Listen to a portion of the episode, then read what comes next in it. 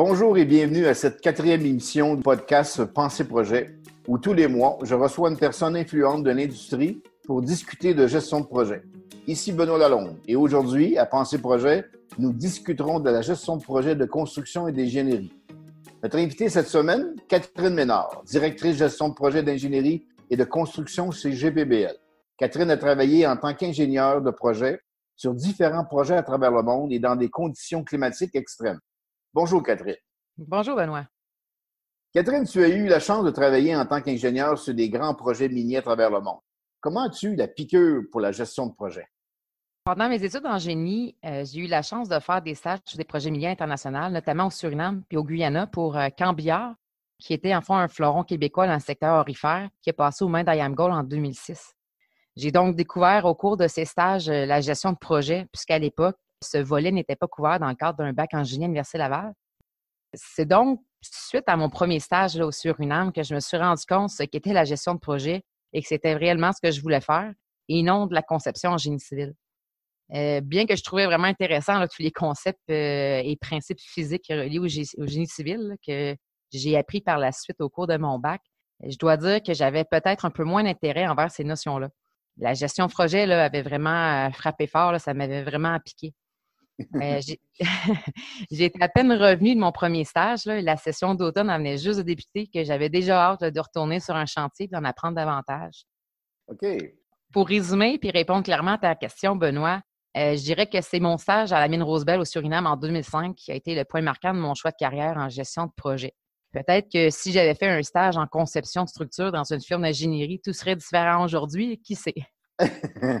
wow, c'est super intéressant ça. Parle-nous un peu de tes premières expériences en tant que gestionnaire de projet, justement, à travers tes stages. quel est ton plus grand défi et de quoi es-tu la plus fière? J'ai réellement débuté en tant que gestionnaire de projet sur le projet minier Sakan, situé au Burkina Faso, puis qui appartient à IAM Gold. Euh, sur ce projet-là, je devais gérer la construction d'un parc à résidus. Puis comme la topographie du projet est littéralement plate, puisque le projet se situe dans, un désert, euh, nous devions construire 12 km de digues d'une hauteur de 12 mètres pour créer le volume nécessaire pour entreposer les résidus une fois que la mine sera en opération. Euh, le parc à résidus avait un échéancier de 12 mois en travaillant 165 jours, à raison de 24 heures par jour. On était justement sur un, calendrier, un horaire d'opération qui roule euh, en continu. Puis le projet avait un budget de 4 millions. Ça peut sembler peu pour un projet d'une telle ampleur, mais il faut préciser que les équipements utilisés pour construire les digues étaient en grande majorité ceux qui appartenaient au département de la mine, puis opérés par la main-d'œuvre locale. Donc, les coûts imputés au parc à résidus n'étaient alors que les coûts, disons, d'opération horaire des équipements, donc au cost. J'ai donc été chanceuse de pouvoir agir en tant que gestionnaire sur un tel projet, là, un si jeune âge. Puis heureusement, tout s'est bien déroulé. Wow, quel début de carrière! C'est fascinant. Tu travaillais pour une entreprise canadienne dans un pays où les tensions et l'insécurité étaient assez présentes. Comment avez-vous géré cette difficulté? Euh, ben, justement, c'est un choc culturel peut-être un peu. Là. Justement, le projet euh, a été très intense, évidemment, du début à la fin. Les moments forts s'enchaînaient après l'autre. Mais un point tournant, c'était vraiment l'adaptation à la culture locale. Euh, au début, on parle de vraiment, vraiment au début, là, les expatriés, justement, canadiens ou même sud-africains, là, on, arrivait sur le chantier, puis on débutait immédiatement à travailler. Puis là, il y a des situations conflictuelles qui survenaient entre contremaître et ses équipes sans qu'elles soient comprises. Là. Comme exemple, justement, la culture burkinabé, euh, eux autres, quand ils sont stressés ou mal à l'aise, euh, ils rient. Mais disons qu'un contremaître québécois, lui, quand il s'adresse à son équipe, puis son équipe euh, rit un peu de ce que lui dit, ben on peut comprendre que par chez nous, peut-être, ça peut nous frustrer un peu. Mais c'était juste parce que c'est une incompréhension totale. Puis justement, il y avait des petites situations conflictuelles qui, euh, qui, survenaient comme ça. Puis comme je disais, là, c'était pas trop compris de, ni de la partie des expatriés, ni de la partie euh, des gens locaux. Ils ont décidé justement là, de mettre en place une séance d'induction obligatoire euh, pour les expatriés et les travailleurs locaux afin de mieux se comprendre un et l'autre puis éviter justement ce genre de petits conflits inutiles-là. Donc, avec cette induction-là, c'était suivi là, dès l'arrivée d'un travailleur au chantier, que ce soit un expatrié ou un burkinabé, la première qu'on faisait, c'est on passait euh, deux à trois jours en induction, puis euh, avant même de pouvoir commencer à travailler sur le chantier. Donc, euh, tout le monde commençait à travailler du bon pied. Donc, les expatriés, eux autres, avaient une séance sur comprendre la culture locale burkinabé. Puis les burkinabés, eux autres, avaient une séance sur comprendre la culture américaine, disons, canadienne-américaine. Puis ensuite, il commençait à travailler, mais au moins, il pouvait comprendre là, quelles étaient un peu les différences, puis justement faire en sorte là, que tout part du bon pied, là, puis qu'il essaie de limiter un peu les situations conflictuelles le potentiel qui peut arriver, mais aussi, si ça arrive, au moins, être capable de comprendre puis de réagir adéquatement. et, mieux, et mieux comprendre les humeurs de contremaître québécois. oui, entre autres. Donc, euh, euh. les, relations et la collaboration là, ont vraiment été de haute qualité là, pour le reste du projet. Là. Les, gens du Burkina, du Burkina Faso, c'est vraiment du monde formidable. Ah, wow! C'est vraiment intéressant. Catherine, quel est selon toi l'élément le plus important pour assurer la réussite d'un projet d'une telle ampleur? Quel est le secret derrière un projet réussi selon toi? je crois qu'il est important de s'entourer des personnes compétentes en qui on a confiance. Puis Benoît, je sais que tu vas me dire que c'est vrai dans tout.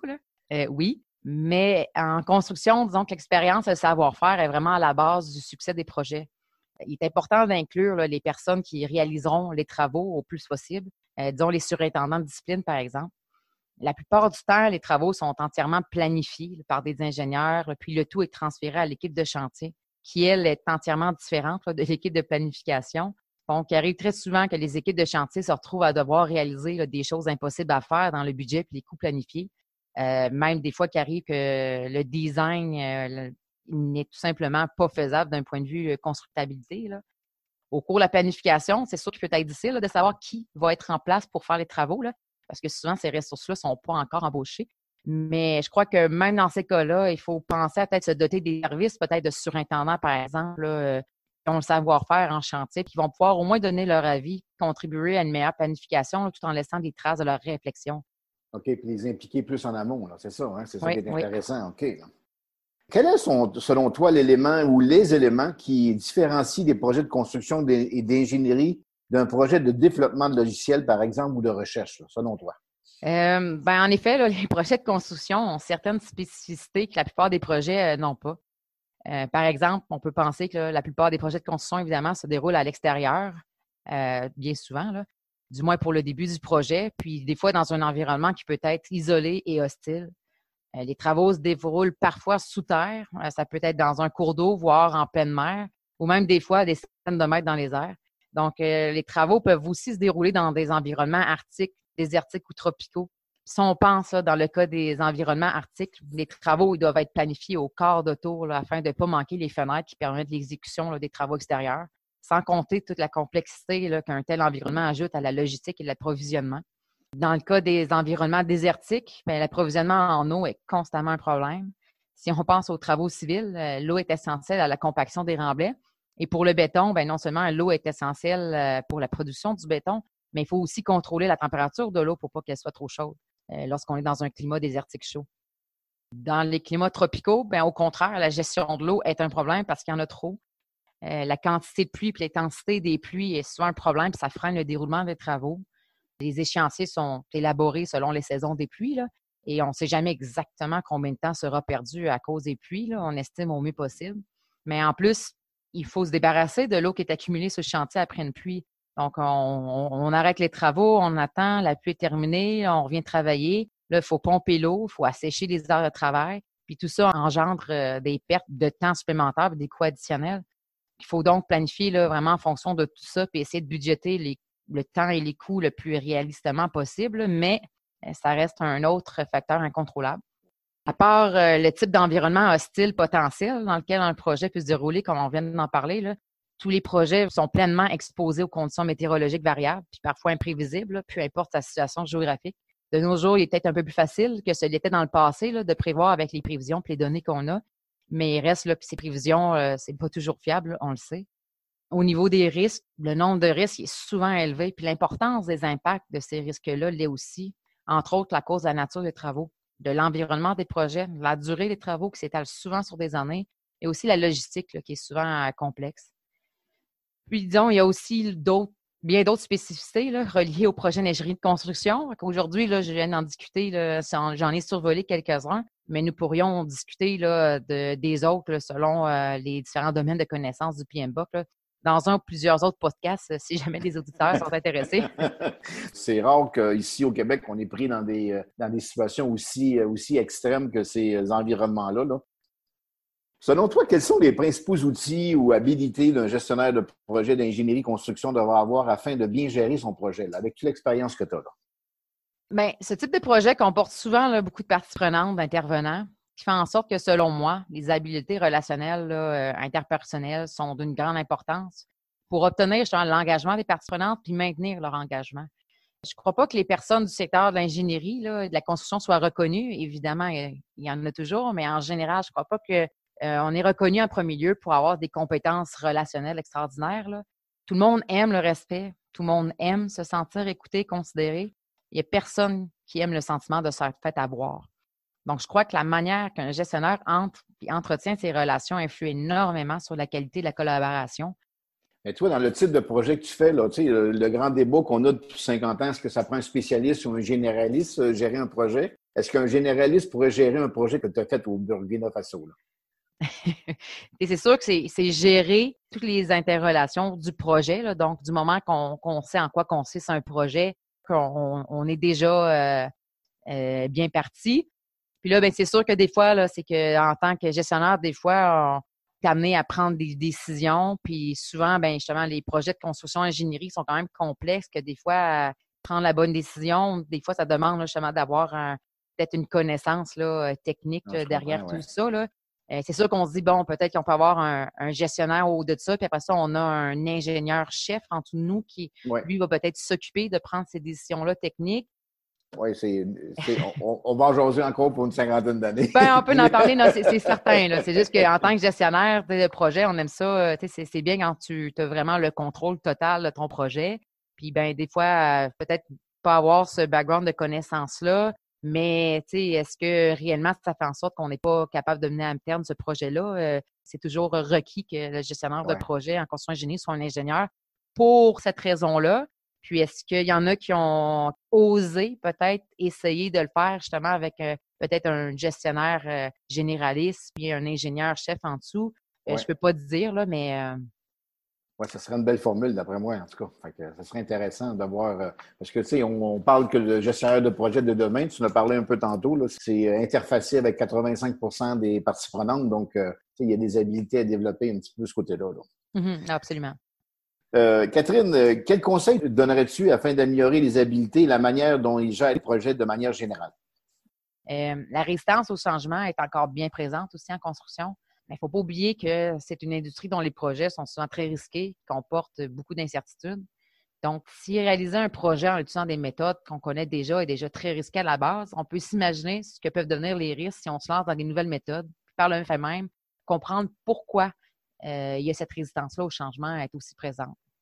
Ben, un autre conseil serait d'accorder beaucoup plus d'importance aussi aux leçons apprises, mmh. autant dans l'exercice de les identifier que dans leur sauvegarde si on a plus de données sur lesquelles s'appuyer, les risques peuvent diminuer. Et on peut peut-être penser qu'il y aura une certaine marge d'acceptation du risque qui pourrait être libérée et que les organisations pourraient utiliser justement cette marge pour accepter davantage le changement. Les mm-hmm. leçons apprises sont certainement un élément déclencheur euh, du changement, de l'innovation. Elles ont donc une valeur, selon moi, inestimable. Les organisations se cassent la tête souvent à chercher des façons d'être plus rentables alors qu'elle néglige la captation des leçons apprises qui coûtent pratiquement rien à faire, mais qui peuvent améliorer grandement la rentabilité. On est toujours trop pressé de fermer un projet, d'en démarrer un autre, qu'on ne prend pas nécessairement le temps de bien les capter. En fait, les leçons apprises devraient être captées tout au long du projet, mais encore là, tout le monde est toujours trop débordé pour prendre quelques minutes pour le faire. Il faut commencer à intégrer puis à imprégner une culture de captation des leçons apprises dans nos méthodologies de projet pour que les organisations puissent en bénéficier, mais aussi toute la société au bout de l'année. Oui, effectivement, hein, c'est toute la mémoire corporative qui part avec les baby boomers. Donc, euh, il y a vraiment, vraiment un besoin de transfert des connaissances. Tout à fait d'accord. Puis, les leçons apprises est souvent euh, trop peu euh, abordées dans, le contexte des projets. Là. Catherine, on va se le dire, on est en famille. Les projets de construction et d'ingénierie sont souvent en retard et on ne parle même pas des dépassements de coûts. Pourquoi si souvent ainsi et quel élément de la culture faudrait-il changer afin d'avoir des échéanciers et des budgets plus raisonnables? La qualité de la planification, selon moi, est une des plus grandes difficultés.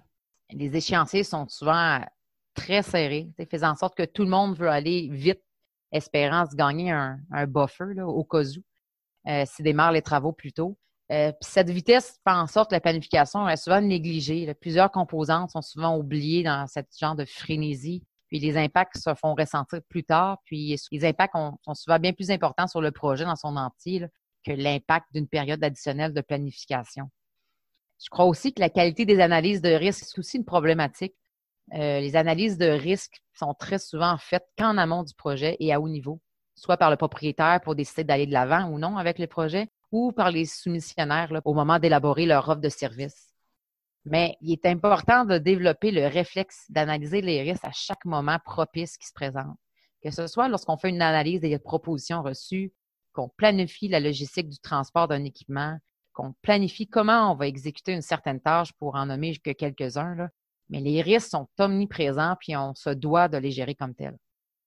Oui, c'est fascinant, hein, ce manque de planification-là. Donc, c'est euh, des constats euh, génériques qu'on voit tout le temps. Là. Tu sais, la vérificatrice générale du Québec, là, dans les projets d'infrastructure pour les dix dernières années, c'est manque de planif, manque de planif, manque de planif, manque de planif. On dirait qu'il y a une culture de non-planification. C'est vite, vite, vite en exécution. C'est fascinant, ce réflexe-là, cette culture-là. J'imagine que ça ne doit pas être facile à changer. Comment pourrions-nous rendre l'industrie l'ingénierie, la construction plus performante? L'utilisation du BIM permettra certainement de faciliter la productivité. Euh, le BIM, qui est l'acronyme en anglais du Building Information Modeling, qui se traduit en français par la modélisation des informations euh, du bâtiment. En fond, c'est un assemblage numérique 3D qui contient des données intelligentes et structurées, qui fait en sorte que le BIM définit là, un peu qui fait quoi, comment, puis à quel moment. Euh, donc, on peut dire que c'est la conception. on voit évidemment le 3D de ce qu'on va construire, mais à ce 3D-là est aussi associé là, des, informations puis des documents externes. donc, euh, toute l'information sur le projet est vraiment rassemblée là, dans, une grosse maquette euh, numérique paramétrique 3D. Son utilisation là, permettra certainement de faciliter euh, d'accélérer la planification sur le plan d'ingénierie, puis ce qui permettra, on l'espère, de libérer du temps pour améliorer davantage la qualité de la planification des projets. Puis espérons que ce gain-là là, sera utiliser de cette manière-là d'ailleurs. Investir davantage dans la planification du projet dès le départ, c'est souvent considéré comme une baisse des profits anticipés. Mais bien plus souvent qu'autrement, cet investissement-là en est réellement un, puisqu'il permet de faire des gains sur la totalité du projet. Avec moins de personnes lors de la planification, donc moins de coûts, on peut éviter plusieurs problématiques en cours d'exécution lorsqu'il y a à ce moment-là beaucoup plus de personnes impliquées, donc beaucoup plus coûteux. Oui, puis je suis entièrement d'accord avec toi. Puis les études le prouvent. Le temps qu'on met en planification, on va le sauver dix fois en exécution. Donc, euh, il, y a vraiment des gains à aller chercher avec une bonne et une saine planification. Catherine, on pourrait dire que tu es relativement jeune pour l'industrie. Quelle est la vision pour la suite des choses selon toi? Comment anticipes-tu l'industrie de l'ingénierie de la construction dans quelques années? Je résumerais ça en six points. Là. Simplifier au maximum sans minimiser. Euh, souvent, c'est dans la planification, mais aussi dans la conception. Là. Des fois, on a tendance à, avoir plus compliqué que c'est. Donc, vraiment simplifier, mais sans minimiser, évidemment. Aussi, disons, une collaboration accrue entre les parties prenantes, les utilisateurs finaux, pour s'assurer qu'on fait les bonnes choses euh, dès le départ. Être à l'écoute des idées des autres, peu importe son niveau hiérarchique ou son éducation les idées, plus il y en a, plus on a de chances de choisir euh, euh, la meilleure possible. Donc, euh, peu importe, là, les idées valent toute la peine d'être écoutées. D'être ouvert au changement en se concentrant là, sur ce qui est requis. Parce qu'on sait, des fois, on ouvre la valve, puis des temps qu'à des ci, des ça, mais des fois, on perd un peu les objectifs. Donc, euh, oui, des changements, c'est inévitable en construction. il y en a toujours, mais il faut toujours encore là, ne jamais oublier qu'en se concentrant là, sur ce qui est requis, apprenons de ce que nous faisons en captant les leçons apprises, hein, comme on a discuté là, auparavant, très important, les leçons apprises. je pense que ces points-là, ça résume un peu euh, comment que je vois les choses, puis comment que tout ça peut euh, faire en sorte que euh, tout le monde s'améliore en gestion de projet dans l'industrie. Quel conseil tu donnerais à un, ou une jeune ingénieur qui sort de l'université, puis il rentre d'une firme d'ingénierie ou il rentre d'un entrepreneur général? Là? Ce serait quoi le conseil que tu donnerais? C'est vraiment se questionner. Comme en génie, as disons, deux grands volets, gestion de projet ou la conception. Là, puis chacun trouve son compte dans un ou dans l'autre parce que c'est vraiment deux aspects qui, sont en collaboration en tout temps, mais qui viennent te chercher, disons, au niveau personnel d'une façon différente. Là. Donc, de vraiment expérimenter, moi, je crois. Là. Des fois, il y en a qui vont, ils vont faire des stages, disons, justement en ingénierie, ou en gestion de projet. Je pense que ça vaut la peine au moins d'essayer les deux aspects pour au moins comprendre ce que chacun d'eux fait, comprendre un peu les problématiques un a et que l'autre peut avoir là, pour mieux collaborer, en fait, euh, par la suite ensemble. Fait que moi, je pense que c'est important. Moi, je fait, euh, j'ai tout fait de la gestion de projet, c'est ça, mais il y a un été que je suis allée en conception, là, un peu plus sur l'ingénierie au niveau géotechnique. Là.